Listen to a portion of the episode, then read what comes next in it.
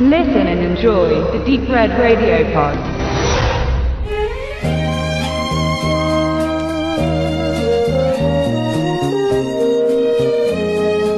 Wir haben uns hier alle wieder versammelt. Äh, fast eigentlich die, ja, eigentlich die gleiche Konstellation von unserem. Komm, sag's. Teutonen! Sag's doch. Alle nur ein wenig schwerer. Ja, ja, genau. Und äh, das neue Jahr, ähm, der Rückblick kommt diesmal etwas später als äh, äh, üblich. Aber es waren ja noch ein paar Sachen zu gucken. Gerade über die Weihnachtstage hatten erst die Leute richtig Zeit gehabt, wahrscheinlich ein bisschen was nachzuholen. Zumindest ging es mir so. Ich habe nur Mist gesehen, aber der nichts zur Sache tut. Ähm, also die Liste, die beeinflusst. Und wir haben uns entschieden, eine Top 12 zu machen, ähm, die natürlich unterschiedlicher nicht sein kann. Ähm, das heißt, der Udo, der halt äh, wirklich äh, eigentlich nur die Klassiker-Riege äh, drauf hat, von, von ab wann, welches Baujahr bis. Naja, so von 1950 bis in die 70er. Dazu aber gesagt, dass äh, da ja die Highlights des Jahres, dass Udo Das so ist- sagte, die Filme sind alle dieses Jahr. Die sind alle auf DVD erhältlich und die sind alle in diesem Jahr auch auf DVD herausgekommen, bis auf einen vielleicht oder zwei. Die habe ich dann wiederum im Kino gesehen. Also es gibt auch ein paar, die ich im Kino gesehen habe, bestimmt einer ist sogar von 1933, also mit 1950, das stimmte nicht. Aber den habe ich im Kino gesehen. Okay, also ähm, Top 15 ähm, sozusagen, äh, oder die Top 2015 plus minus 50 Jahre äh, bei Udo. ähm, bei Lunen, ähm, der hat erst noch gemeint so, äh, ja, ich finde keine Blockbuster, ich nehme eher so kleinere Titel, die keiner auf dem Schirm hat. Ja, Äh, sieht irgendwie nicht so aus. Also, Also sagen wir so, es sind keine kleineren Titel geworden, aber ich sehe auch wirklich nur ein bis zwei Blockbuster, wenn man es mal so nimmt. Die ja gut, das, die habe ich aber bei mir sieht's ähnlich aus. Also, ähm, Ja, aber ich kann es ja sagen, ich habe kein Spectre gesehen, ich habe noch immer kein Star Wars gesehen, ich habe, äh, was habe ich denn noch nicht gesehen? Also und ein paar Wir können ja, so in wir können ja auch so eine nicht, Ja. die, die ich nicht gesehen habe, die ich locker zählen. Und die bestimmt ganz gut. ganz locker. Gehen wir mal raus, das kannst du jetzt machen. Ähm, da wollen wir nicht lang fackeln und wir starten einfach mal mit der Nummer 12. Wie gesagt, äh, unabhängig vom Monat, ähm, äh, wann der rausgekommen ist, etc.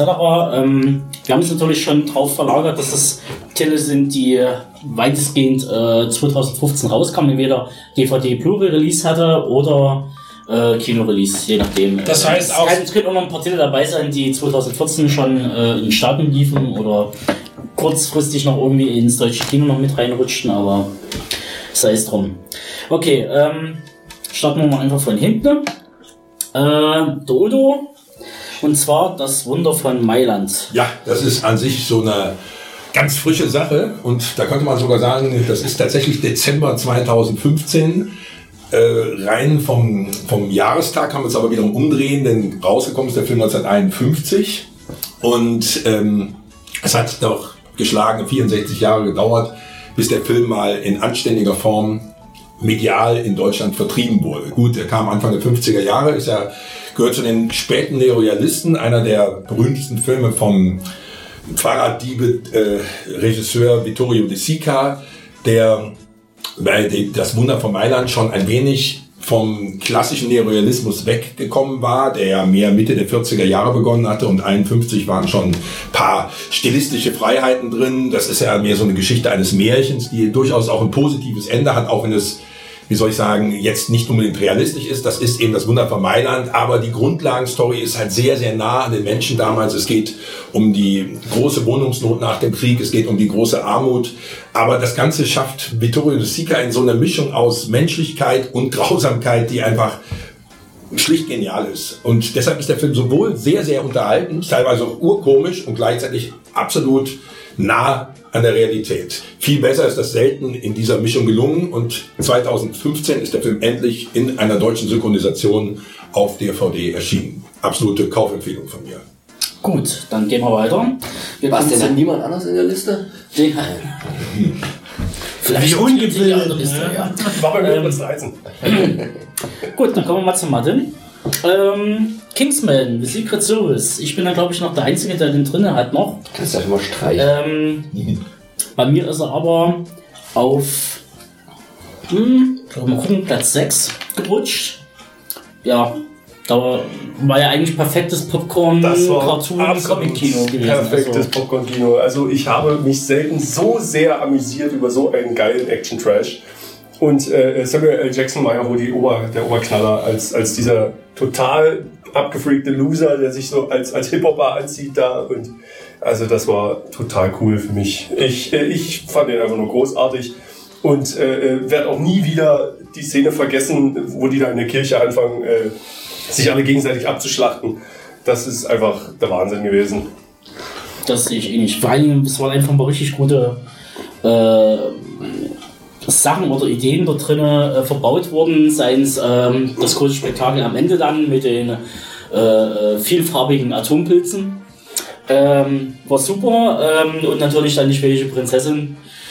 Gibt's noch obendrein. Ja, also kann ich auch nur zustimmen. Hat bei mir nicht, hat's bei mir nicht in die Top 12 geschafft, war ganz knapp drunter, aber kann ich auch nur empfehlen. Ja, Es damit wirklich haben sie so einige Filme in die, in die Top 12 geschafft, die jeder normale Sterbliche, der irgendwie ein Ich wollte halt nicht den, hat, äh, ich wollte eigentlich der sein, der am wenigsten Mainstream hat. Gut, das ist jetzt wieder gekommen. Sehr schön. Das hast du nicht geschafft. Ja, was hast du denn, was hast denn du auf der 12? Aber ich bin auf der 12 hat David den The Walk Genau, The Walk. von Robert Zemeckis. Richtig, genau, die Der ist doch schon Verfilmung. wieder aus dem Kino raus, oder? Der ist schon wieder aus dem Kino raus, ist aber von 2015 und hat halt die Trägt das Konzept den ganzen Film? Ich habe Ja. nicht gesehen, aber habe eigentlich nicht trägt, gedacht. trägt den ganzen Film. Kann man nicht anders sagen. Also war sehr zufrieden. Vor allen Dingen ähm, hat Joseph Gordon-Levitt halt den Philippe auch wahnsinnig gut gespielt. Er hat leider im Deutschen einen sehr bescheuerten französischen Akzent gekriegt, der immer nur albern ist. Also deswegen sollte man den echt im Original gucken. Indem er einen englisch-französischen also Akzent hat. Ja, aber- aber ich wie? bin die ganze Zeit nur gelaufen. genau, aber nur in Nur dieser, gelaufen. in dieser Form ist halt der Akzent, deswegen ist es Grand Malheur. Das 3D wurde ja spektakulär angekündigt. ist, es, auch. das also, auch, oder? Gerade die letzten, doch die letzten 30 Minuten, wo er diesen Walk halt hat, diese Szene ist fabelhaft in 3D. Also da sitzt du wirklich im Kino und denkst, uh, geht das tief runter. Ja, da gehen wir auch schon klar weiter. Ähm, als wir träumten, passend jetzt zu The Walk. Ähm, Benedikt hatten ja auch drin auf Platz 10. Ähm, unter Lunen auf Platz 12. Ja, das ist so, das war nicht der perfekte Film, bei Weitem nicht, aber der hat ein gutes Gefühl vermittelt und für mich als Leipziger ja nur im Speziellen, da halt immer schön einen Film zu gucken, der irgendwie da spielt, wo du aufgewachsen bist. Ich war natürlich noch viel kleiner als die Jungs zur Wendezeit, als das spielte, habe jetzt nie selber so das Gefühl gehabt, wie dreckig die Stadt doch gewesen ist und wie abgeranzt, aber und die Skinheads, das ist das Problem von deutschen Filmen, waren mir auch alle wieder ein bisschen zu over the top. Ich weiß nicht, ob du das genauso gesehen hast. Das war, war so der einzige schauspielerische Mangel. Aber die fünf Hauptdarsteller, die fünf Jungs und das, das, das Mädel, die spielen alle spitze, waren auch noch relativ unverbrauchte Gesichter. Ich hoffe, für den einen oder anderen ändert sich das. Ähm, Andreas Dresen macht ja viele sehr äh, kontroverse Filme ne, und die halt eher auch in Programmkino reingehen. Da hat er mal versucht, vielleicht etwas breiter anzusprechen, obwohl trotzdem noch weit weg von dem Mainstream-Kino, aber halt lange nicht so schwer zu verdauen wie halt auf freier Strecke, dass er ein richtiger Schlag in die Magengrube war mit dem mit der Beobachtung desjenigen, der da an seinen Krebs krepiert. Ich glaube, wir beide hatten auf jeden Fall zusammen gesehen in der Presse, aber nee, ist auch insgesamt leider ja ein, ein sehr trauriger Ausgang für viele der Beteiligten, aber trotzdem eine schöne Milieustudie äh, und bei mir für Platz 12 unbedingt ausreichend. Das war eben, ich greife jetzt vor, damit ich das nachher nicht mehr besprechen muss quasi. Und zwar, was ich auch das Ende, da, da stimme ich dir natürlich zu, dass eigentlich alle am Ende Loser sind. Also es sind alle Wendeverlierer, wie man das so schön sagt. Ähm, was mich auch ein bisschen gestört hat, aber prinzipiell über den Film weg hat er, er baut wirklich eine tolle Stimmung auf. So eine, auch so eine Aufbruchstimmung und dann auch diese, diese ganze Party-Szene und die Musik. Der Soundtrack ist natürlich, es ist Elektro, äh, aber sehr gut äh, passend und es passt immer in die Szenen rein und der Film, der, der, der elektrisiert schon. Also das, ist, äh, das hat mir auch an dem sehr gut gefallen. Von der Stimmung her irgendwie ganz ein bisschen ähnlich wie Victoria, auch wenn du es natürlich oft von der Machart überhaupt nicht vergleichen kannst. Ich, ich greife jetzt vor, das wäre der zweite deutsche Film, den ich dann in der Liste habe. Ähm, aber die zwei wollte ich, musste ich unbedingt mit reinnehmen. Genau. Gut, dann kommen wir zum Benedikt mit Luis Trenker.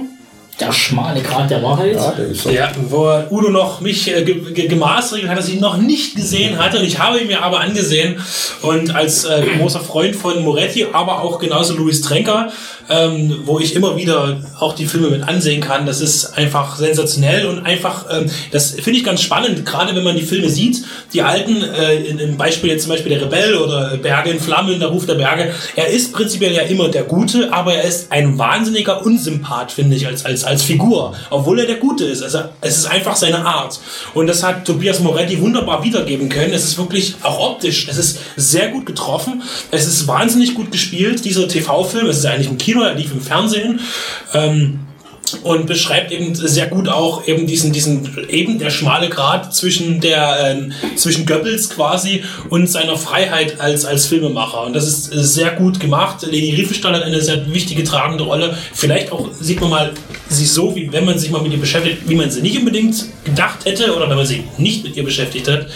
Und äh, bei dem Film kommt alles Gute zusammen. Man bekommt auch richtig Bock mal wieder sich die alten äh, 30er und 40er Jahre Filme anzuschauen von ihm. Gut. 50er ist auch sehr gut. Ja, aber ich bin dann eher in den.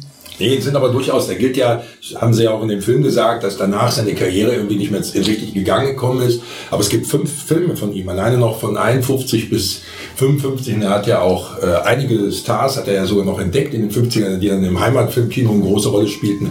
Und diese Filme haben auch alle eine ganz eigene Qualität. Die sind schon nicht mehr, die sind schon etwas näher, die sind schon etwas massenkompatibler sogar fast als die 30, 40er. Er ist da etwas weicher schon, also älter. Aber trotzdem sind sie wirklich absolut sehenswert. Und nur noch ein Satz dann dazu, wenn man sich mal fragt, welcher ist eigentlich der erste richtige Actionfilm, den es mal gab. Und dann muss ich sagen, den, den ältesten, das ich jetzt gesagt habe, das ist äh, Berge in Flammen. Ja, Das ja. ist der reine Da Actionfilm. geht's nur ab. Gut, dann kommen wir noch zu meiner 12 und das ist ähm, eine Taube sitzt auf einem Zweig und denkt über das Leben nach. Den hatte keiner auf dem Schirm. War Den hatten auch viele, auch viele Kinobesucher nicht auf dem Schirm. Ich habe ihn auch noch nicht gesehen. Ich auch. Ähm, Ich ja. Man kann Wir waren ja zusammen. Ähm, man kann ja nicht äh, äh, viel jetzt äh, zu einer Story sagen, weil das sind ja alles solche kleinen quasi Dia Diaramen, ähm, die da gebaut wurden, sind ja quasi schon äh, äh, Gemälde, ähm, die muss man einfach auf sich wirken lassen und Ja. mit einem Witz ähm, und vor allem mit einer Akribie, äh, wenn man äh, das Making-of sich mal irgendwie zu Gemüte führt, äh, wie viele Jahre Planung äh, für diesen Film da draufgegangen sind, äh, Setbau und ähm, bis eine Szene geklappt hat und das endlich so funktioniert hat und wie oft die das drehen mussten, ist Wahnsinn. Also ähm, sollte man auf jeden Fall mal gesehen haben, auch wenn es wahrscheinlich nicht jedermanns Sache ist. Ist auf jeden Fall kein Actionfilm aller Louis Trenker. Ja, Steht passt ja, ja glaube ich, auch in der Liste bester ausländischer äh, Film für die Oscars. Ne? War Ja. mit angedacht, aber ist, glaube ich, nicht kommt. Glaub, Na, es gibt ja jetzt noch nicht die richtige Nominierungsliste. Nee, nee, es wird eh Mad Max. aber Ausländischer Film. ausländischer Film. Um den geht's. Australien. Gut, kommen wir zum nächsten. Und zwar der Udo wieder mit Platz 11, Revolver. Ja, Revolver, Platz 11 ist ja, ich habe ja, bei mir ist das nicht so eine Wertung, aber ich nehme es jetzt trotzdem mal an. Revolver ist von Sergio Solima und im Grunde genommen ein Remake seines, eines Italo-Westerns, äh, klassische Auseinandersetzung mit Thomas Milian, den er dann äh, nochmal 1973 als Polizeifilm, als Poliziesco oder Polizieschi all'Italiano, ist ja egal, äh, nochmal sozusagen erzählt hat. Und der ist einfach, der ist auch im letzten Jahr endlich in einer sauberen, wirklich sehr, sehr guten äh, Form endlich auf DVD erschienen. Und ich möchte gar nicht so viel darüber erzählen. Es ist einfach, es geht um Entführung, es geht, es ist, es ist ein Actionfilm auf der einen Seite und es ist eben das, was diese Filme tatsächlich in einer Ausgewogenheit hinbekommen, wie man das heute nur selten erlebt. Diese Mischung aus Gesellschaftskritik, aus einer sehr ruhigen Erzählform und gleichzeitig einer extremen Spannung auf, Spannungsaufbau und, und auch obwohl es es ist sehr ein klassischer Thriller, ein wirklicher ein, ein Thriller, ein, ein, auch voller Brutalität und Konsequenz, wie man sich das heute ja immer so wünscht, wenn die Leute alle cool sind. Die Leute sind damals alle cool gewesen und es hat noch keiner cool genannt. Und in gewisser Form waren sie eigentlich fast cooler, als sie es heute sind, gerade weil es niemand so genannt hat. Denn dieses Krampfhafte hat ja auch immer wieder was eigentlich Gegenläufiges. Und Revolver ist da fast ein ideales, also im Grunde genommen die Umsetzung eines, eines einer Western-Thematik in die, in die, in den heutigen Alltag. Und man kann das auch so sehen, obwohl der Film von 73 ist. Es ist ein Alltag, der sich seitdem, sieht man mal von ein bisschen ein paar Spielereien, die wir haben, nicht geändert hat. Also das, die Geschichte würde heute noch so funktionieren und ist also sowohl erzähltechnisch von der Bildsprache, vom, vom, vom, äh, äh, vom, von der gesamten Schauspielführung einfach fast schon ideal.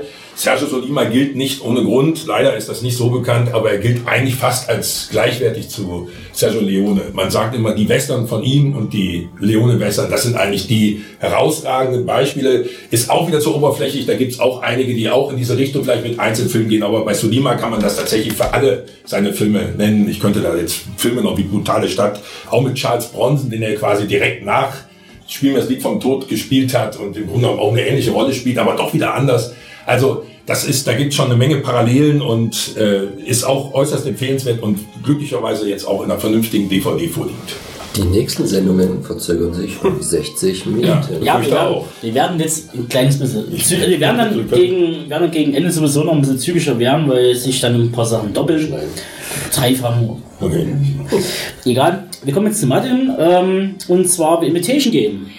Du bist der Einzige. Ich bin der Einzige, der diesen Film, na gut, der kam auch ganz am Anfang von diesem 2015 in die, in die deutschen Kinos dann. Also ich, äh, ich bin überrascht, dass ihr den nicht dra- drauf habt. Gesehen habe ich ihn auch, Gesehen? aber auf, Gesehen habe ich ihn auch. auf die Liste ich Weil allein, allein Benedict Cumberbatchs äh, äh, Performance war Oberhammer für mich. Also das- Bitch. Cumberbatch, genau. ja, äh, und äh, also ich fand den Film großartig, weil er diese, diesen Ton perfekt getroffen hat von einem, einem, einem Mann, der einfach nicht damit klarkam, was er, was er eigentlich für, ein, für eine Art von Mensch ist. Und die anderen haben versucht, damit klarzukommen, äh, wie er das äh, quasi angeht, dieses, dieses Problem mit, mit, mit, dem, mit dem Rechner äh, erfinden und so weiter. Das war für mich ein, ein, ein Meisterwerk der äh, schwedisch-englischen äh, Kinokunst. Ich muss sagen, ich fand den, der, der hat das super gespielt und ich fand, und es ist ja auch eine viel Tragik dahinter und auch äh, diese, diese, äh, es hat auch eine historische Konsequenz. Ich fand den Film auch sehr gut, muss ich dazu sagen. Liegt gleich auch bei der, weil ich ihn auch Anfang des Jahres gesehen habe, dass er bei mir ein bisschen vom Schirm verschwunden ist. Aber diese homosexuellen Thematik und so, das hat der Film schon sehr in der seiner Tragweite rübergebracht und dass der Cumberbatch eben auch sehr, sehr gut gerade solche Rollen spielt, die ja auch immer so ein bisschen zwiespältig sind, der ja einerseits extrem populär ist, aber gleichzeitig ist er ja irgendwo auch ein, ein, im Grunde genommen ein Außenseiter. Eigentlich ist ein Cumberbatch, ist ja erstaunlich, dass er so, dass er so beliebt ist und das zeigt ja, wie die Leute in der Lage sind, Realität und Film immer äh, äh, sozusagen miteinander austauschen zu können. Ich befürchte, dass jemand wie Cumberbatch, wenn er in der Realität so wäre, auch wie er als Sherlock Holmes ist, egal wie, die würden alle nur Scheiße finden. Den würden alle nur Scheiße finden, weil der eigentlich... Oder als Drache. Ja, nee, die würden... Die, ja, nee, ja, ja, das ist ja noch... Das ist noch ja, aber die, alle finden den geil. Cumberbatch ist ja durchaus positiv gemeint. Die, bei den Mädels kommt er super an. Ich bin mir nicht so sicher, wenn die dem wirklich begegnen würden. Das ist alles nur... Du siehst, die Leute haben immer was anderes im Kopf, als sie dann in der Realität umsetzen können. Ich finde es cool, dass sie den gut finden, aber ich bin eigentlich genervt davon, dass ich weiß, dass sie das nicht durchhalten würden. Also der ist ja auch knallhart als Persönlichkeit so. Ich habe das im Theater mal äh, davon gelesen, dass er einfach mitten in der Vorstellung gesagt hat, so, ich, ich werde jetzt nicht mehr weiterspielen, wenn ihr hier mit, äh, mit Handys oder so rumspielt oder, oder mich aufnehmt. Ein Das neuer Kinski, nett. das ist unglaublich. Und dann äh, äh, haben die wirklich alle das weggelegt und hat weitergemacht. Also Ja. solche Sachen, äh, das kann, das leistet er sich und damit hat er auch äh, den Ruf weg. als- Kinski ist ja ein gutes Beispiel. Kinski ist dafür, dass, was der alles auf dem Kerbholz hat. Ich meine, dieses Buch von seiner Tochter, das ist ja auch nicht gerade lustig.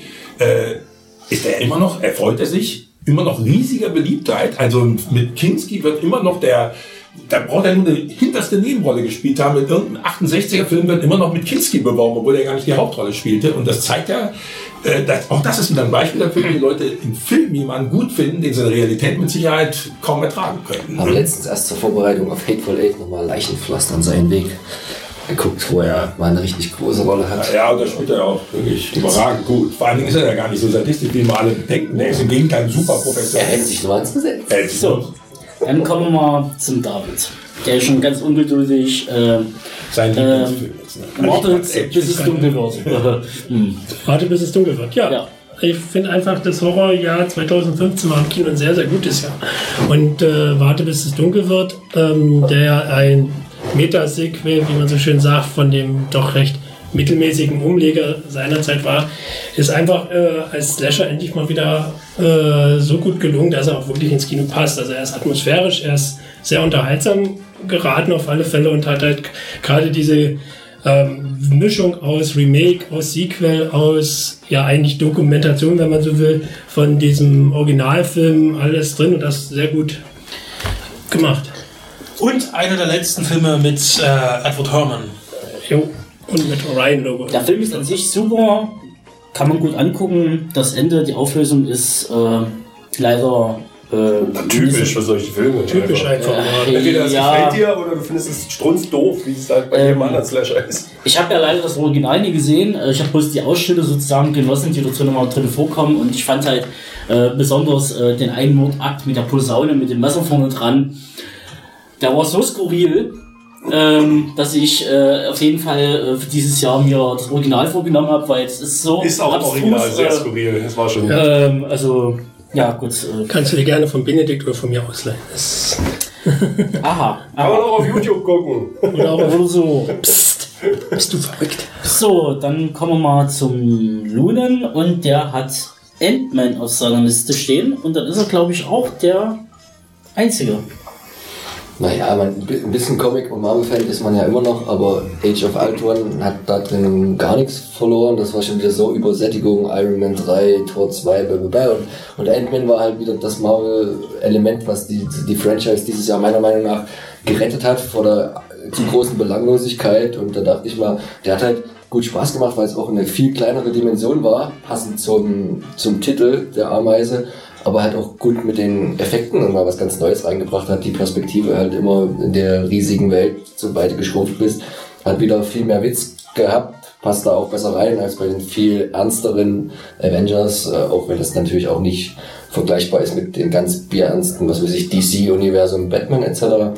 Aber hat super unterhalten und denke ich, kann man vertreten. Aber ich hätte natürlich auch noch fünf andere nennen können. Ich habe die Liste vorhin ganz Das schnell ist- gemacht. Ich kann das bestätigen, aber Ich das ist jetzt für die. Also ich fand den Ant-Man auch unterhalten. Ich habe ihn mir noch ein zweites Mal angeguckt. Schön Michael Douglas zu sehen, dass er Ja. wieder so gut auf ich mochte auch die weibliche Hauptrolle, die ja auch Genau, aus- wie, wie seine Tochter da Genau. gespielt hat. Und da, es war gute Unterhaltung, mit immer ein bisschen Hintergrund natürlich, was ja jeder Comic irgendwo auch so hat, ohne jetzt zu äh, arthausig zu sein, aber Ich fand vor allem das Finale äh, im Gegensatz zu Age of Ultron war das halt wesentlich spaßiger und, und unterhaltsamer als äh, und zwar vor allen Dingen im Finale. Age of Ultron war ja der ganze Film nur ein Finale, wo Ja. die, die ganze Zeit die Frequenz nur so hoch war, dass es irgendwann zu belanglos wurde und Ant-Man war das dramaturgisch viel besser geteilt. War auf alle Fälle der beste Marvel letztes Jahr. Da Und auf alle Fälle 3D-Filme vor allem. Also diese Effekte, die waren schon sehr gut. Diese Verkleinerungseffekte und Vergrößerungssachen.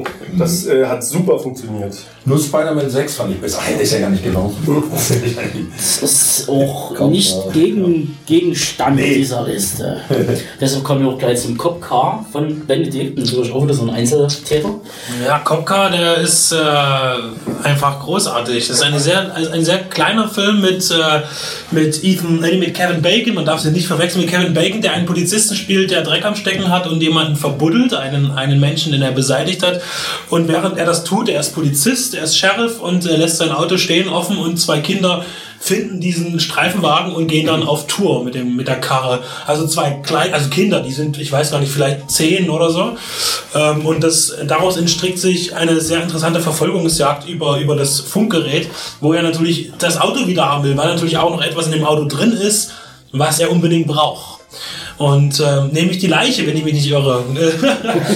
Nein, ist es nicht. Ich denke, hat Es ist nicht die Leiche, er ist ja gerade unterwegs mit der Leiche, aber es ist ein, ein sehr schöner, ein ruhiger, spannender und ziemlich äh, intensiver Film, vor allen Dingen eben aus Sicht, wenn man aus der Sicht der Kinder denkt. Also ein sehr empfehlender, wer, empfehlenswerter kleiner Film. Kam der im Kino oder hast du den in Home Kino? Den habe ich, äh, den bei Universal kam der einfach nur mal auf Blu-ray raus oder DVD, den gab es nicht im Kino. Aber wenn wir schon bei kleinen Filmen sind, dann mache ich gleich mal weiter. Lunen hat den auf Platz 8 stehen und zwar den American Ultra. Den haben wir ja auch alle gesehen und es war wirklich mal Deine Nummer 11 dazu zu sagen. meine Nummer 11, genau. Ähm, war ein kleiner, feiner, dreckiger Actionstreifen. Mit Walt Goggins. Ähm, ja, der mal gepflegt die Zähne ausgeschlagen bekommt. Kommt das Wunder wie nur? immer. Ja. Irgendwie schon. Ähm, ah, das, der hat auch ein Gesicht, das ist prädestiniert dafür, dass man das Zum Beispiel. Südstaaten. Wichser. Ja. Ähm, nee, äh, der war wirklich spitze. Also ähm, ich wünschte mir mehr von solchen Sachen, aber vielleicht kommt es ja noch die nächsten Jahre. War der wirklich so klein oder ist das eher eine von der Kategorie aussterbender Film in diesen Mittelklasse 20, 30, 40 Millionen, was sich heutzutage eigentlich Genau nicht mehr lohnt, weil du die eigentlich Mittelklasse. Richtung Blockbuster gehen musst oder extrem billig aller. Äh, Aber mittlerweile ist schon Independent so teuer. Das ist es halt, ne? Weil das war ja ein Indie-Action-Film Ja. und äh, wenn der jetzt schon so einen Preis hat, dann äh, wisst ihr, Ja gut, ich weiß natürlich nie, wie hoch jetzt die Gage natürlich jetzt von ähm, äh, Ja, also Jesse Eisenberg, der wird da ordentlich. Ich weiß nicht, weil ich hatte das auch als, äh, als Fun-Ding gemacht, weil der macht ja seine großen, seine großen Filme und kann sich erlauben, vielleicht die kleinen Filme für eine kleinere Gage irgendwie Ich glaube auch nicht, dass der lauter den Bombs irgendwie eine, eine wahnsinnig astronomische Gage bekommen Aber hat. das, Nee, da habe ich, das hatte ich bloß gelesen, dass, äh, dass er da gesagt hat, nee, das ist mir egal, was ich da kriege, ich will bei diesem Film mitspielen. Und ich, Gut. äh, aber ich muss sagen, das ist ja sowieso ein Armutszeug. aber das ist noch Zukunftsmusik erst Genau, 2016 genau, okay. offiziell. Genau. Das ist Ähm, gut, dann kommen wir, fangen wir wieder hinten an. Platz 10, Unschuld im Kreuzverhör. Mal jetzt mal ganz kurz, ist der erste Film von Damiano Damiani, von dem am meisten, komisch, was am beliebtesten, aber naja, eigentlich auch nicht zu Unrecht, aber er hat viele gute Filme gemacht. Ich habe Angst ist, der in den 70er Jahren im Fernsehen viel gelaufen ist, inzwischen sehr viel immer intern nachgefragt wird, das sage ich aus eigener Erfahrung. Und der auch nochmal im Fernsehen gelaufen ist, aber komischerweise kriegen das eben nur noch wenige mit. Ähm, und das ist sein erster Film und der ist so eine Mischung aus neorealistischem Einfluss, mit dem er groß geworden ist. Cesare Sabatini hat auch das Drehbuch geschrieben dazu, genauso wie zu Das Wunder von Mailand, also selbe Drehbuchautor. Und äh, ist, ähm, gibt ein sehr schönes Zeitbild der späten 50er, frühen 60er Jahre in Italien, in Rom spielend ab. Man sieht Rom einfach nicht mehr, nicht von seiner alten Seite, sondern eben von seiner neuen. Und man sieht eben auch, dass Italien ein Wirtschaftswunder hatte in den 50ern. Wir denken, Deutschen denken ja, wir hätten als einziger eins gehabt, aber das gab es weltweit, sage ich mal, oder in vielen Ländern nach dem Krieg. Vielleicht in unterschiedlicher Größe oder Stärke will ich jetzt nicht, äh, kann ich jetzt nichts Näheres zu sagen, aber auch sehr empfehlenswerter Film, der im letzten Jahr endlich auf DVD erschienen ist. Gut, und der Martin, der hat Alles steht Kopf, ebenso wie der David auf, äh, ähm, also David hat es auf Platz 1 stehen. auf Platz 1 hast du Ja. das. Erster Ähm, Skandal der Sendung. Nein, Ahnung. Quatsch. Im Gegenteil. Welcher Film denn jetzt? Alles steht Kopf. So. Ja, äh, also für mich war er äh, der beste Animationsfilm dieses Jahr. Das auf jeden Fall. Aber äh, nicht der beste Film. Da reicht es dann halt wirklich nur für Platz, was hatte ich, 10. Ja, Und äh, es war einfach ein, ein emotionales Meisterwerk. Das ist auf jeden Fall so. Und äh, Pixar hat damit auch für mich äh, eine Hürde übersprungen, eine neue. Es ist jetzt wirklich ein ernstes Thema mal geworden bei Pixar. Was äh, aber trotzdem so locker leicht erzählt wurde, dass man äh, äh, einfach nur staunen kann. Also wirklich, ich Kann man einfach so unterstreichen. Also der ist inhaltlich genial, der ist von Animationen nach wie vor hervorragend und Pixar weiß halt, hat halt wirklich diese Grenze geschafft, den äh, ernstzunehmende Geschichte trotzdem lustig zu verpacken und das trotzdem so hinzubekommen, dass er wirklich jeder, der im Publikum sitzt, was davon hat. Egal, ob man nun äh, ob man ein kleines Kind von sechs Jahren ist äh, und seine Freude an diesen lustigen Figuren hat oder ob man halt 40, 50 Jahre ist und halt sich an gewisse Sachen einfach zurückerinnert, weil es geht ja auch um die Geschichte zwischen Eltern und Kind. Ähm, und von daher bin ich, deswegen habe ich ihn halt auf Platz 1 letztendlich gewählt, weil er hat mich einfach wirklich unglaublich überzeugt und es ist einfach, würde ich schon sagen, der beste Pixar seit Jahren und definitiv irgendwo unter der Top 3 von allen Pixar-Filmen überhaupt. Das ist einfach, also ich denke, äh, habe schon mal gesagt, ich könnte mir fast vorstellen, dass der Film es vielleicht sogar schafft, als bester Film mal wieder nominiert zu werden, was ja bis jetzt nur ein Animationsfilm bis heute geschafft hat. König der Löwen, oder? Ja. Nein, Schön und das Biest. Schön, das Biest. Das war der einzige Film, der es bis jetzt als bester Film geschafft hat. Ist es natürlich, ist es auf alle Fälle. Aber es, ähm, jetzt haben wir natürlich die beste Animationsfilm mit drin, deswegen wird es natürlich schwierig. Aber ich denke, er könnte unter, unter Umständen das auch schaffen. Und das dann auch zurecht. so, und weil der David gerade so am, im, im Redeschwall ist, kann er uns dann Everything Will Be Fine erklären. Ja, Sehen? Wim Wenders. Das ist ähm, auch wieder ein sehr guter Film, logisch ist ja nicht drin. Aber Benedikt, was ist denn los? Ich habe ja- eine gewisse Abneigung gegenüber Wim Wenders. Aber Das das, ist nur wir, persönlich. das ist ja Seine Filme persönlich. sind durchaus manchmal gut, aber es ist eine persönliche Abneigung. gut, die Person Wim Wenders kann ich nicht so einschätzen, aber er macht auch nicht, aber gute was Filme.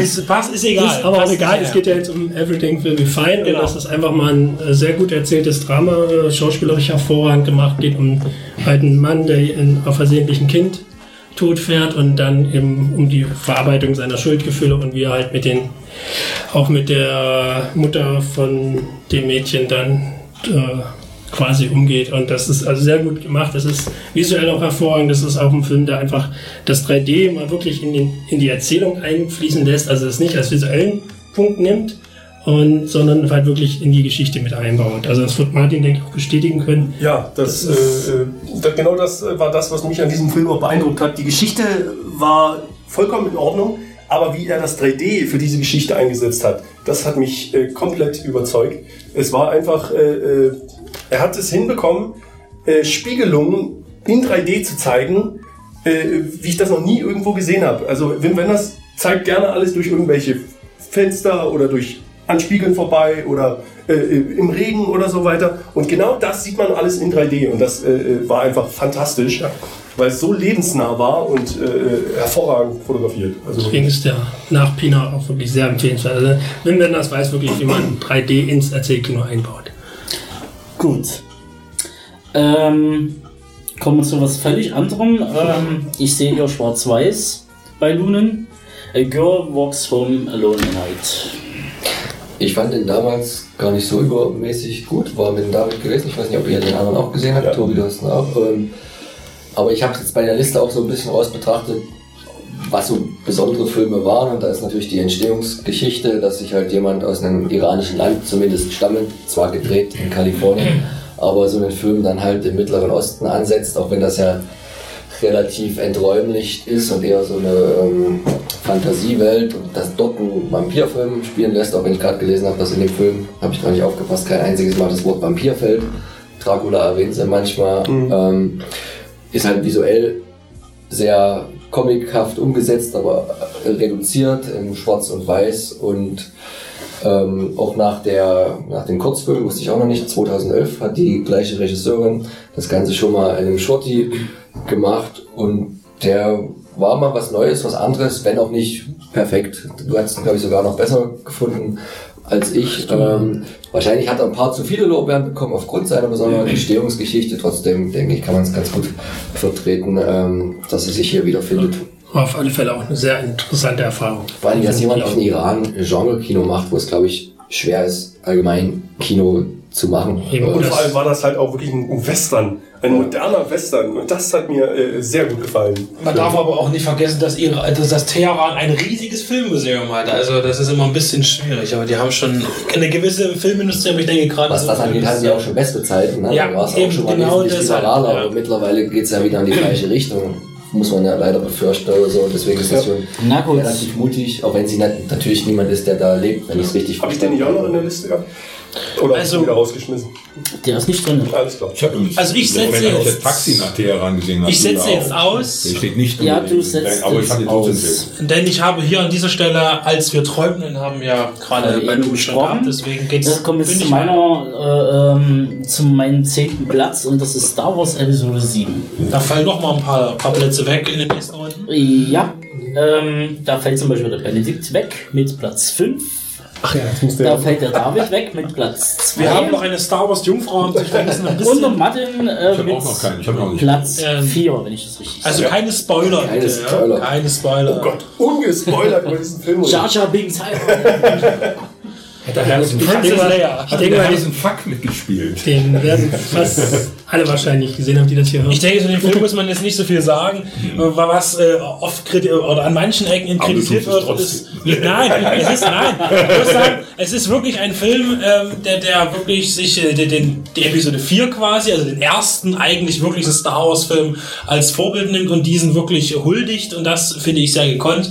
Er hat viele wunderbare äh, auch äh, Settings, gerade am Ende diese schneebedeckte Planetgeschichte äh, mit Das fand ich persönlich das schlechteste Setting von von dem ganzen Film. Fand, nee, es hatte diesen Bühnencharakter, was mir sehr gut gefallen hat. Okay, nee, das ist zu viel. Und, äh, ja. Aber ich meine nur, ich finde, das Konzept ist äh, als, als, als, als, als Ranholen an die Leute, äh, das Publikum wieder ranholen an das Thema absolut gelungen. Finde ich auch unterhaltsam. vollkommen okay, weil letztendlich ähm, es haben sich Leute aufgeregt. Ähm, Abrams würde, würde sich nichts wagen, also nichts Neues.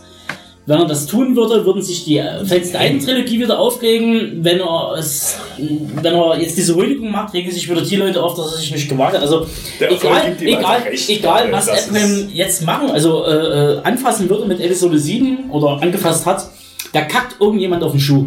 So. Das ist Ähm, Oder in den Schuh. oder in den Schuh, äh, wenn es Leute richtig. Äh, äh, ähm, also Aber dafür gibt es ja auch noch äh, Rough One. ich finde es ich find's okay. Ich fand es ähm, zuweilen äh, ein bisschen schlampig, äh, wenn zum Beispiel sowas wie äh, äh, Commander Phasma äh, eingeführt wird, groß mit mit Hiopai und als als Chrome Trooper und dann irgendwie zwei drei Zeilen hat und dann irgendwie verschwindet. Oh, jetzt kann ich bei euch den Film mir gar nicht mehr anzugucken. Also, also jetzt sowas Zumindest die ersten hast. fünf Minuten.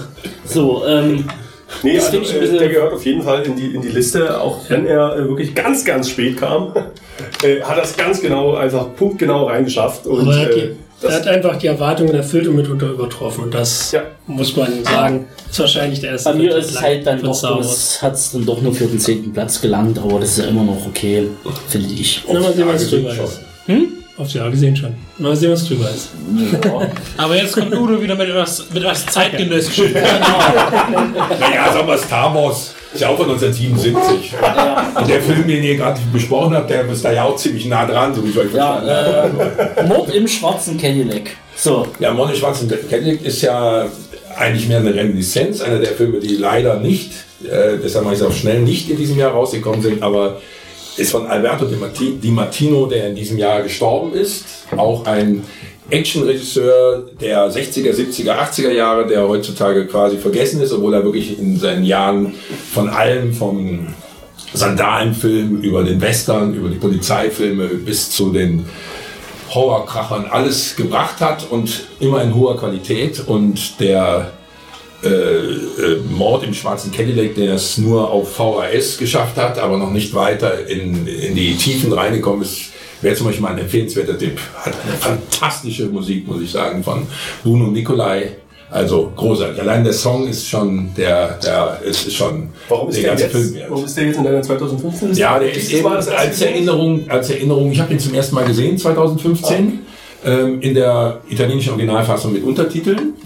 Auf Video. Was für Untertitel? Deutsche, englische, englische hebräisch? Englische habe ich aus, aus, aus Italien, also mit englischen Untertiteln. In Italien gibt's die Filme alle, ist ja klar. Ne? Aber äh, nicht alle haben Untertitel, wobei, aber das müssen wir jetzt nicht ausführen, ja auch italienische genügen, aber äh, mit den englischen war es überhaupt kein Problem. na dann, kommen wir, bleiben wir dabei äh, bei Mord und Totschlag, mehr oder weniger. Wir kommen zu A Most Violent Year. Martin hat den auf Platz 9. Ähm, ich glaube. Ich habe ihn auf Platz Sechs. 6. Genau. Also, ich muss noch, ich muss noch eine kleine, kleine Oh. wichtige Sache zu dem Film. Den gibt's in Deutsch, ist der allerdings nur stark gekürzt herausgekommen, weil der Film 1969 schon sehr offenherzig war, sehr, sehr offenherzig war. Und äh, vielleicht kennt, ja, kennt ihr dieses italienisch-amerikanische äh, Schlagerpaar Romina Power und äh, äh, wie heißt der? Albano. Genau, Albano und Romina Power. Und ich kenn, kannte die auch immer nur als, naja, Schlagerleute, 80er Jahre, hat mich nicht tiefschürfend interessiert, gebe ich zu, aber Romina Power ist ja gebürtige Amerikanerin, US-Amerikanerin, die aber mit 16, 17 in diesem Film mitgespielt hat. Und die hat, ich, ich muss wirklich sagen, das ist eine neue Erfahrung. Ich kenne keine, also kaum eine, die so solche Weiber gespielt hat in dem Alter, solche, also solche Lolita-Typen, die mit 17 wirklich nichts, aber auch nichts anrennen aber so arschcool ist. Die- das du? ist, ist auch wieder, das ist auch wieder so eine Sache, Deshalb konnte der das nur spielen. Also eine Italienerin hätte diese Rollen nicht spielen können damals. Das war ganz klar. Du siehst es auch, wenn du dir diese alten Filme ansiehst, dass Italienerinnen, das sind dann, die haben immer deutsche Schauspieler, amerikanische, französische für die Nacktszenen, für die, ich sag mal, die diffizilen Rollen. Auch in, in, in dem Mordek schwarzen Cadillac spielt äh, Dorothy Malone, die schon unter äh, äh, hier, die schon in den 50ern sehr berüchtigte Rollen gespielt hat und dafür auch einen Oscar gewonnen hat, spielt da auch eine Mit-40erin, die auch nichts anbrennen lässt. Also der Film kam nur sehr stark geschnitten nach Deutschland. Fertig aus. Ein. Und völlig, und die Überleitung ist völlig ungekürzt, kam Most Violent Year Ja. in die deutschen Kinos. Hoffen wir doch. Und es ist dein Film jetzt, meiner später. Bitte. Ja, ich finde es aber interessant, dass du ihn noch höher gesetzt hast. Das heißt, du musst ihn ja sogar vielleicht noch besser gefunden haben als ich. Also ich fand ihn, äh, äh, es war einfach äh, ein Erlebnis, weil, äh, weil es mal wieder dieses, dieses Pate-Feeling hatte. Also äh, es war, äh, also es wurde ja auch, haben viele, viele Zeitungen geschrieben, dass äh, äh, Oscar Isaac äh, der, der neue El Pacino in diesem Film war. Weil er einfach diese, diese Ruhe und diese, diese Präsenz die ganze Zeit gezeigt hat. Äh, es geht ja einfach darum, dass er ein Wirtschafter ist, der versucht, ohne irgendwelche Probleme sein, sein Ding da zu, durchzuziehen, seinen, seinen sehr legalen Laden als, als Öl, ich glaube Heizölverkäufer Heizöl. oder sowas ist er. Und äh, das gelingt ihm einfach nicht, weil das gerade das der Most Violent Year äh, aller Zeit in, in den USA war. Und äh, das ist einfach so packend äh, erzählt, wie äh, versucht wird zu, zu, zu zeigen, dass, dass man einfach nicht ohne Probleme durch sowas durchkommen kann. Es ist eigentlich wie auch auch so, so ein Kammerspiel in New York. Also es ist wirklich so, der, der, der Film hat insofern ist er ja auch eigentlich sehr ruhig. Es gibt eigentlich, es gibt keine Action, es gibt, es gibt keine Hiopai. Es ist wirklich ein Dialogfilm und, und die ganzen äh, Darsteller, die funktionieren sensationell gut miteinander. Und der Film ist einfach, der hat, der hat keine Höhepunkte, der ist einfach permanent gleich richtig gut spannend. Das ist, obwohl er eigentlich äh, nicht wirklich was passiert. Also es passiert schon was, aber ich meine, es in, Form von, von Event äh, gibt es nichts. Das ist einfach wirklich diese, diese Geschichte, dass er sein Geschäft eigentlich so gut wie möglich äh, behalten möchte und äh, nicht die Polizei im Nacken haben will, auch nicht die anderen, die diese Gangster im Nacken haben will. Und das ist einfach ein großartig erzählter Film. Ja, kann ich auch nur zustimmen. Also ich, bei mir ist er zwar nicht in die Top 12 gekommen, aber gerade das, was Benedikt gerade erwähnt hat, hätte ich jetzt auch nachschieben wollen. Also dieses komplett durchgehende, ohne Highlight eigentlich, immer gleich spannend, immer die, das gleiche Niveau. eigentlich Das muss nicht immer gut Höhe. funktionieren. Richtig, Aber da funktioniert es wirklich gut. genau so ist es. Gut, spannend bleibt's. Ähm, beim David ähm, langt's nur für die Neuen. Bei mir auf Platz 1 äh, Sicario.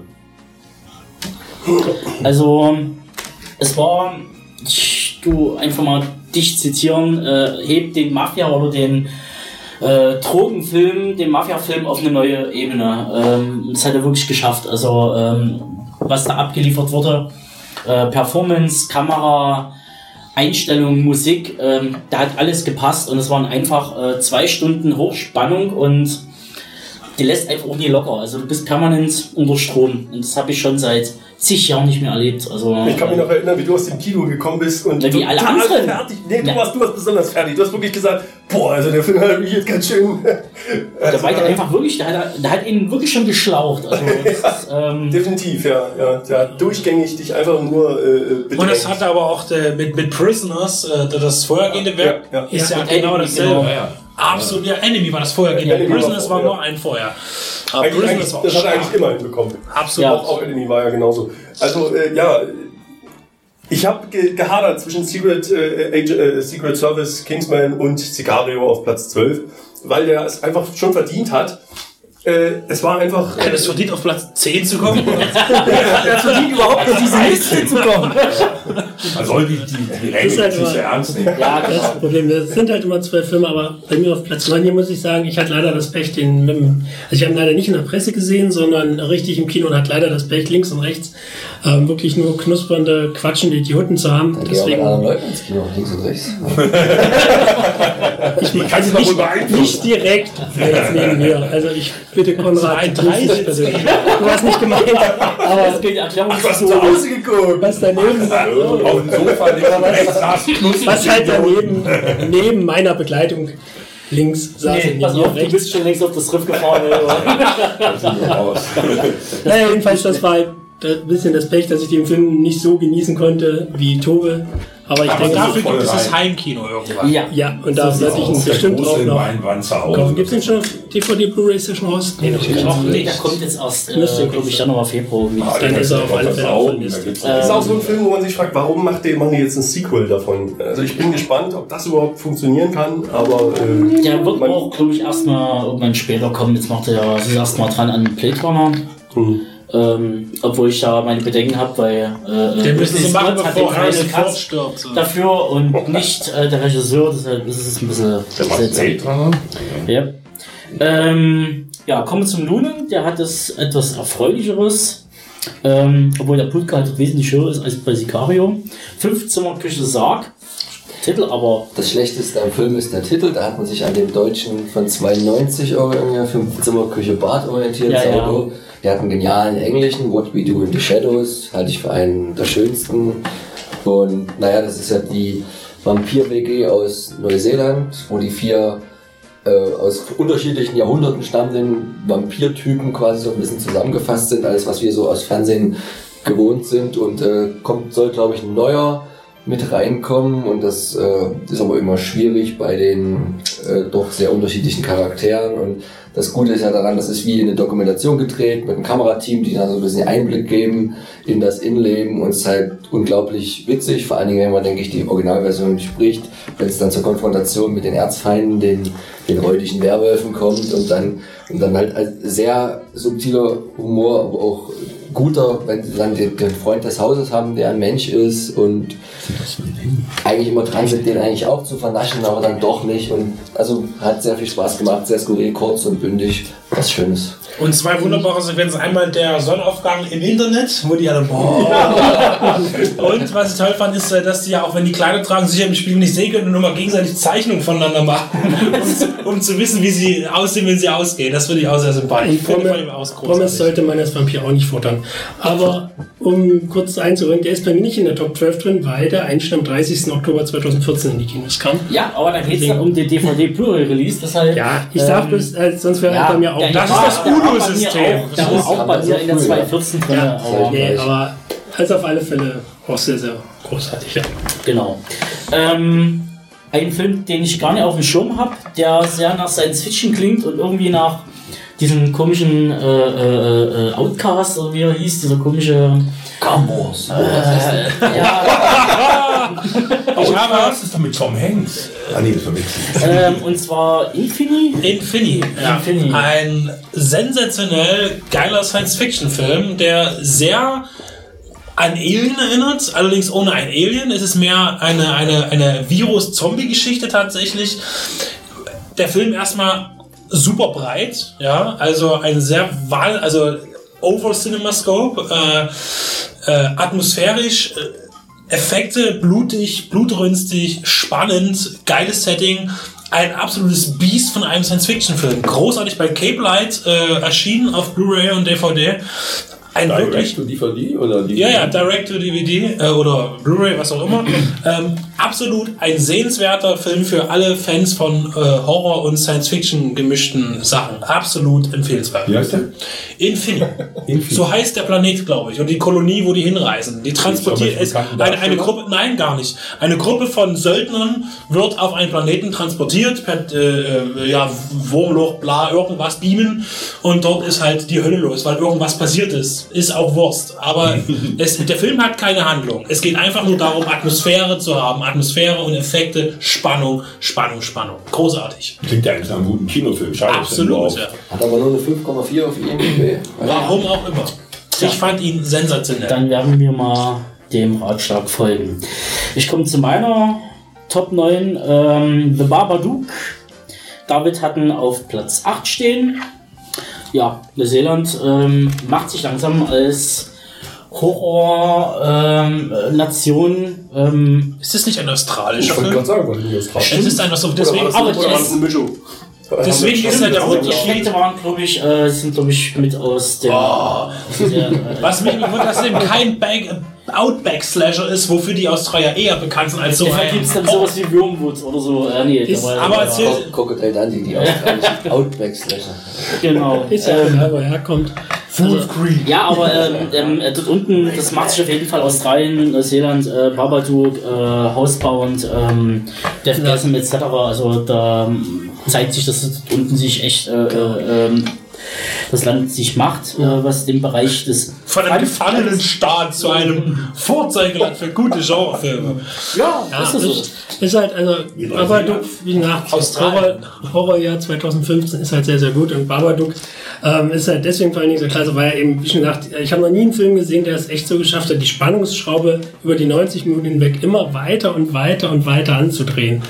Das fand Ja gut, so. das war ja letztendlich, äh, wenn du es so nimmst, der Babadook als, Pers ähm, als Phantom oder als Geist hat er dort eigentlich eine unter untergeordnete Rolle. Ähm, Ja. Es geht ja da wirklich um dieses, um dieses Richtig, Traumata und ähm, die Mutter, die durchdreht, das Kind, das durchdreht, alles wird total überspitzt. Äh, ähm, das sind so die Momente, wo dann, äh, wo man nachvollziehen kann, wenn einem die Hand ausrutscht ähm, beim Kind, was dann so durchdreht. Ähm, es bringt sie einfach alles auf den Punkt. Also äh, ähm, Aber es dreht halt auch die Sympathien zum Ende dann komplett um und das finde ich halt auch so super. genau. Also ähm, ja, war äh, ein sehr guter Streifen. Äh, ein sehr guter Streifen ist bestimmt auch, man hat ja, der bietet ja schon an, ein Top-Job. Ja, Top Job ist nicht nur ein sehr guter Streifen, also der ist auf Platz, was ich, acht oder so, was das bei mir ist, ist das eigentlich schon zu unterbewertet. Das ist sicherlich eine der schönsten Kinoerfahrungen jetzt für mich im letzten Jahr gewesen.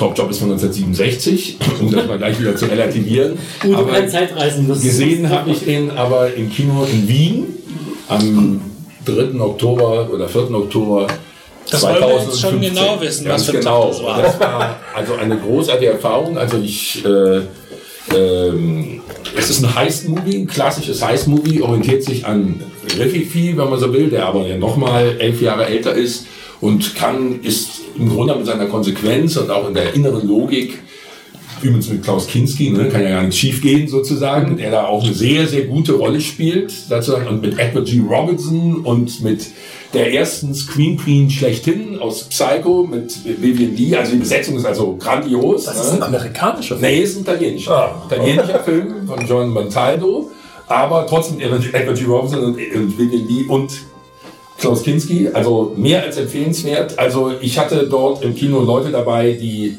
mit diesen älteren Filmen nie was zu tun haben, die nur mal zufällig mit im Kino waren und die diesen Film gesehen haben und sofort gesagt haben, ey, ey der jetzt heute im Kino laufen würde, genauso, das, du bist einfach begeistert. Von A bis Z. Die Story hat noch, äh, ist nicht nur ganz knallhart und ganz ruhig, ganz professionell erzählt. Der Hintergrund ist deutlich konsequenter, als man das heute traut. Also wenn man jetzt zum Beispiel solche Filme wie George Clooney's äh, hier, genau, die sind ja daran orientiert. Der ist ja sowieso ein Remake eines auch 60er Jahre Films. Äh, das ist wirklich so, auch von der gesamten inneren Konsequenz, von den Rollen, wie es gespielt ist, kann man das eigentlich als Heistfilm wirklich an die oberste Spitze mit reinsetzen. Und wer wirklich mal einen guten Heistfilm sehen will, ist bei Top Job bestens aufgehoben. Gibt es leider nicht in einer guten DVD-Veröffentlichung. Ich habe ihn glücklicherweise in der deutschen Kinofassung im österreichischen Kino gesehen. Kurze Frage in die Runde. Ähm, da Udo uns dann irgendwann bald verlassen muss, ähm, wollen wir da den Udo ins macht mal jetzt seine, macht jetzt mal seine Top 10, äh, seine Top 12 fertig hier. Seine Top 7 sozusagen. Also es geht weiter mit Schleppzug M17. Ja, ich brauche das jetzt noch gar nicht so lang machen und höre ich auch gerne noch zu. Also Schleppzug M17 ist der älteste Film meiner Reihe, den ich letztes Jahr auch im Kino gesehen habe, den es leider auch nicht auf irgendeinem Medium gibt. Ähm, Schleppzug M17 ist unmittelbar vor der Machtübernahme der Nationalsozialisten in die Kinos gekommen mit Heinrich George, Vater von Götz, in der Hauptrolle. Und Bertha Drews in der weiblichen Hauptrolle, der Mutter von Götz und der Ehefrau vom jetzt. Heinrich. Die spielen dort auch ein Ehepaar. Aber der, und was ja viele nicht wissen, weil Heinrich George ja äh, eher eine berüchtigte Figur ist, die dann ja auch in diesem äh, Gefangenenlager nach dem Krieg dann auch gestorben ist. Ähm, man sieht eben, man weiß, wenn man den Film gesehen hat, warum er erst ein Berufsverbot von den Nazis bekommen hat und was dann genau im Hintergrund geschehen ist, dass er sich dann angepasst hat, um als nächstes gleich Hitlerjunge Quecks zu spielen, ist ein schwieriges Thema, kann ich leider auch nicht einfach so beantworten. Wenn man sich die Filme hintereinander ansieht, die er gedreht hat, ist der Unterschied mehr als krass. Also Schleppzug M17, der Schleppzug ist ein Schiff, ein Schlepper, ähm, fährt nach Berlin rein. Allein nur die Berlin-Aufnahmen sind zu. Das Deutschland, Berlin ist dort dermaßen ein finsterer Ort, ein eine, eine Dekadenz, wenn er da geht und ihm ist scheißegal, was seine Frau macht und er irgendwelche Puffs und äh, Spelunken geht und sich die Mädels da aufreißt. Also ich sag mal, so, solche, so ein Film, wie der da 33 rausgekommen ist, also in dieser in dieser erdigen Menschlichkeit, in dieser totalen, also auch in diesem Zulassen von, von, von, von, äh, von, von auch niederen Instinkten und auch in, dieser Härte, also auch wie die Stadt dasteht und diese, diese Kanäle und dieses schwarze Licht, das hat es einfach danach nicht mehr gegeben. Also ich sag mal so, man probiert es heute vielleicht inzwischen wieder, aber das hat es danach nicht mehr gegeben. Man sieht einfach auch den Verlust, wenn man den Film sieht. Also der Film ist so gut, der äh, hätte es verdient, aber er läuft tatsächlich auch regelmäßig in Off-Kinos. Also ich habe den in einer speziellen Vorführung gesehen, aber ich weiß, dass er da auch in der Gegend, also auch die Woche danach gelaufen ist und noch immer mal wieder in Deutschland gezeigt wird. Also wenn man mal die Gelegenheit hat, Schleppzug M17 ist also wirklich, hm. äh, du siehst einfach, wie modern der deutsche Film und wie, wie, wie mutig er noch vor der Zeit des Nationalsozialismus. Und wenn man sieht, dann sollte man schnell die Flucht nach Berlin antreten. Ähm ja, die Flucht nach Berlin ist tatsächlich jetzt wieder ein sehr, sehr gutes Beispiel für den westdeutschen Film. Der Film ist von ähm, Will Tremper, einem der wenigen, ich sag mal, Genre-Regisseure und Genre-Drehbuchautoren, von denen der Film Die Halbstarken stammt, mit Horst Buchholz in der Hauptrolle. Und der damit ja quasi ein ganzes Genre erst begründet hat. Und der hat nicht selber da jetzt weitergemacht. Er hat zwar mit Horst Buchholz noch einen Film gemacht, er selber hat sehr viel darüber erzählt und Flucht nach Berlin schildert also eine Geschichte, bevor die Mauer gebaut wurde und ist auch gedreht worden zum Zeitpunkt, als noch die Mauer nicht gebaut wurde und ähm, ist auch im letzten Jahr endlich auf DVD erschienen. Der Film war vorher überhaupt nicht zu sehen. Ich habe immer nur von dem gehört und habe ihn dann auf DVD mir besorgt. Den hat übrigens Berlin-Film, also so eine Berliner äh, äh, Gruppe, die immer mal Filme über die Stadt Berlin rausbringt, rausgebracht und es äußerst empfehlenswert ist, erzählt die Geschichte als die in der, aus der DDR. Es geht um die DDR, aus der Flucht aus der DDR, wie gesagt, zum Zeitpunkt, als die Mauer noch nicht stand, aber als alles überwacht ist. Ich habe selten die DDR so knallhart als Diktatur gesehen wie den Film. Er ist natürlich aus westdeutscher Sicht. Aber das Schöne daran ist, so wie diese Flucht geschildert wird, es ist wirklich die Flucht von zwei Menschen, die irgendwann aufeinandertreffen, innerhalb einer Diktatur, ständig in Lebensgefahr, ständig erwischt zu werden. Also wirklich wie ein knallharter Genrefilm gedreht bis zum Schluss. Und dann gibt es die westdeutsche Seite und das ist die Dekadenz pur. Völlig alle uninteressiert. Äh, sowas von lächerliche Figuren. Also der Film macht schlicht keinem recht, muss man einfach ausdrücken. Ist extrem spannend und war ihm zu überraschen von Bill Tremper, der gehofft hatte, von den zwei Millionen, die aus der DDR in den Westen rübergekommen sind, würden alle ins Kino gehen. Nee, die wollten das nicht sehen. Die anderen wollten auch nicht, das auch nicht sehen. Das Ende kam im Westen überhaupt nicht gut an. Kurz, der Film war ein totaler Flop. Ist aber ausgezeichnet. Gerade deshalb. Gut. Notiert euch das, ansonsten das ist euch Tätowierung. Die Tätowierung. Ähm ja, die Tätowierung ist äh, von Johannes Scharf, der noch den äh, nicht verhältnismäßig bekannten Science-Fiction-Film Traumstadt später gedreht hat. Und das ist sein erster Film. Johannes Scharf ist auch öfter als Schauspieler aufgetaucht, hat, äh, ist gibt es auch heute noch. Es gibt auch äh, Interviews mit ihm auf ein paar seiner Filme, die man sich anhören kann und war damals so eine Art neuer Independent-Filmer. Und die Tätowierung ist die Geschichte eines Jugendlichen, war sein erster Film 1967 und spiegelt halt diese Westdeutschland in, innerhalb Westberlins, aber auch wieder mit der Mauer, nur rein von der westdeutschen Seite aus, diesen diese Bewegung, diese, diese, was wir mal mit 68 benennen. Und gerade an dem 67er Film erkennst du, dass das viel, viel früher losging, dass das 67 schon in komplett vollem Gange war, dass dieses 68 heute nur ein Klischee ist, das quasi am Ende sieht. Gerade wenn er diesen Film sieht, merkt man, dass der konnte von 68 noch gar nichts wissen. Da war der Film ja schon längst abgedreht. Aber da ist schon alles drin, was man mit 68 verbindet. Und es geht um einen jungen Mann, der den, den ein ein West-Berliner äh, Ehepaar, Fabrikanten, die wollen, die nehmen zwei junge Leute aus, aus, aus schwierigen Verhältnissen, Waisenkinder, die ihn schwer erziehbar, zu sich nach Hause und ihm super tolerant äh, sozusagen, die sind sowas von tolerant und es hilft nichts. Also dieser, dieser Widerspruch aus aus, aus man, man sieht aber, welchen Weg damals, also was propagiert wurde, wie man eben versucht hat, diese, diese alten Klischees, gesellschaftlichen Gruppierungen, man kommt nicht hoch, wie man versucht hat, das zu überwinden. Also Tätowierung ist auch komischerweise ein vergessener Film, ist auch aus meiner Sicht zu wenig besprochen worden im letzten Jahr, kam letztes Jahr bei Filmjuwelen als DVD heraus, ist mir völlig unverständlich, ist auch einfach wirklich grandioser Film. Gut. Kommen wir zur Verführung am Meer. Verführer Meer, ja, man wiederholt sich langsam. Verführer Meer ist ein jugoslawischer Film. Ein Das jugoslawischer. hast du heute noch nicht gesagt. Du hast das wiederholst dich schon wieder. Ja, Das ist doch jetzt gelogen. Nein, aber es ist, es ist wieder eine Überraschung. Auch der ist auf DVD Anfang des Jahres neu herausgekommen. Auch wieder eine, eine Ausgabe eines Films, der vorher überhaupt nicht zu bekommen war. Ist von 1963 mit Elke Sommer und Peter van Eyck als in den beiden deutschen Hauptrollen. Und ist ein jugoslawischer Film, der mit deutschen Produktionsgeldern gedreht werden konnte. Es spielen sowieso nicht viele mit, spielt bis auf die ersten Minuten, die in Berlin gedreht sind, äh, ausschließlich in, am heutigen kroatischen Meer, also an der Adria sozusagen. Wunderschön, Landschaft fantastisch, Elke Sommer, wunderschöner Busen, wunderschöne Figur, 1963, tadellos Tolles zu Jahr. So ein. Film ist das. Ja, ja, äh, aber unheimlich, äh, den hat kaum einer verstanden. Es, äh, nee, weil, das, weil diese Dinge natürlich dann immer falsch verstanden werden. 63 war das noch sehr, sehr, sehr rar. Elke Sommer ist sonst nie nackt zu sehen. Ich kenne sehr viele frühe Filme von Elke Sommer, die alle in, in, in, in irgendwelchen äh, ich sag mal, die alle so ein bisschen berüchtigte Thematik haben sozusagen. Aber hier der Film, der nur diese Liebesgeschichte zwischen ihr und dem älteren Van Eyck erzählt, ist eher eine, eine, eine, eine, auch wieder eine Geschichte des beginnenden Feminismus. Man sieht die Emanzipationsbewegung 1963, die offenere Sexualität, das ist alles dort zu erkennen und es ist ein, ein, eine Geschichte zwischen einem Mann und einer Frau. Altersunterschied 20 Jahre spielt überhaupt keine Rolle, entspricht überhaupt nicht den typischen Klischees, obwohl es erstmal nur so wirkt, ist aber genau das Gegenteil davon und durchbricht das. Und was dazu noch gesagt werden muss, dass dieser Jugos- jugoslawische Regisseur, der mir sehr gut gefällt,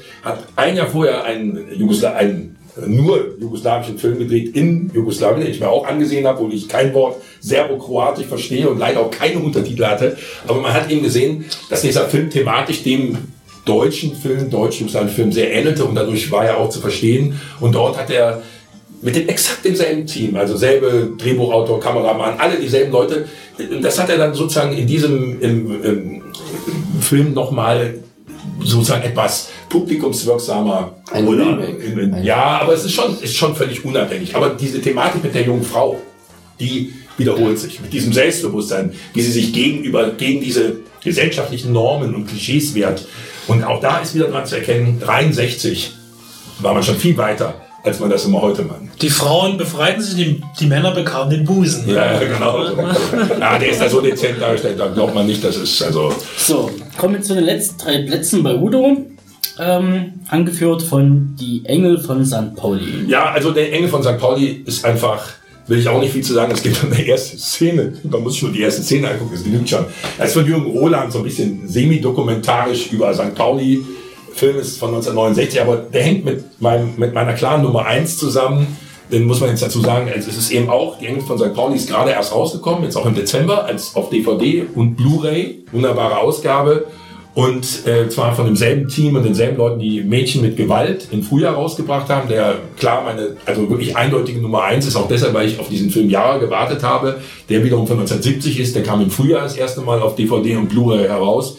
War vorher überhaupt nicht zu sehen. Nichts. Der lief nie im Fernsehen und nichts. Das sind ja alles Filme, die nie ins Fernsehen gekommen sind, weil sie einfach selbst in den 70er Jahren schon zu provokant und zu sehr aus dieser normalen Sache war. Obwohl, das stimmt bei den Engeln von St. Pauli nicht. Da gibt es tatsächlich so eine zusammengeschnittene, mit viel zu kleinem Fernsehbild, tatsächlich eine Fassung. Die hat es da schon gegeben. Bei den Mädchen mit Gewalt ist das aber so, dass es da nicht zu sehen ist. Mädchen mit Gewalt ist zum Beispiel ein Film, deshalb möchte ich auf diese eins vorgreifen im Zusammenhang, ist eben auch ein Film, der diese diesen Konflikt Ende der 60er Jahre in Westdeutschland sehr stark widerspiegelt. Die neuen Frauenrollen, die Frauen, die aber noch unsicher sind, die einerseits in die Emanzipation gehen, andererseits trotzdem nur die kleinen Weibchen sein wollen, die Männer, die nicht damit umgehen können, dass man ihre scheinbar selbstverständliche Autorität in Frage stellt. Das alles wird dort in einem klaren Genrekonflikt, der wirklich über Vergewaltigung, brutalen Schlägereien, man denkt, aus durch fast Totschlag hinausgeht, um dann am Ende sich völlig unerwartet aufzulösen.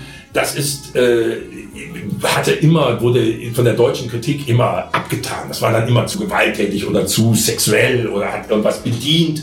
Also vielleicht bei den Kritikern als was bedient, aber in Wirklichkeit hätte man das mal, mal richtig, hätte man sich dem lieber mal offen nähern sollen, weil es nämlich genau diese Dinge äh, sozusagen bringt. Und bei, bei äh, Die Engel von St. Pauli ist vom selben Team, ist ein ganz anderer Film von Jürgen Roland und ich sage nur die erste Szene, du siehst, wie vier Leute, also ein, ein jung, frisch verheiratetes Ehepaar und äh, deren beiden Trauzeugen aus der Kirche kommt und er erstmal seiner Braut eine, eine knallt und die irgendwie erzählt hätte, ihre Mutter würde unbedingt wollen, dass sie irgendwelches Kleid anhätte und er sagt, für den habe ich jetzt noch Geld ausgegeben. Also wenn du dir das anguckst, wie die da, also wenn wir heute über Polit Political Correctness reden und wie man, also wenn du dir diese Filme anguckst, also da, das, das traut sich heute keiner mehr, versteht ihr? Das ist einfach dermaßen so aus, quasi aus dem Leben gegriffen, vielleicht auch ein bisschen klischeehaft, aber ich denke mir, es trifft es durchaus. Also das allein schon genügt. Also beide DVDs wunderbare Ausgaben.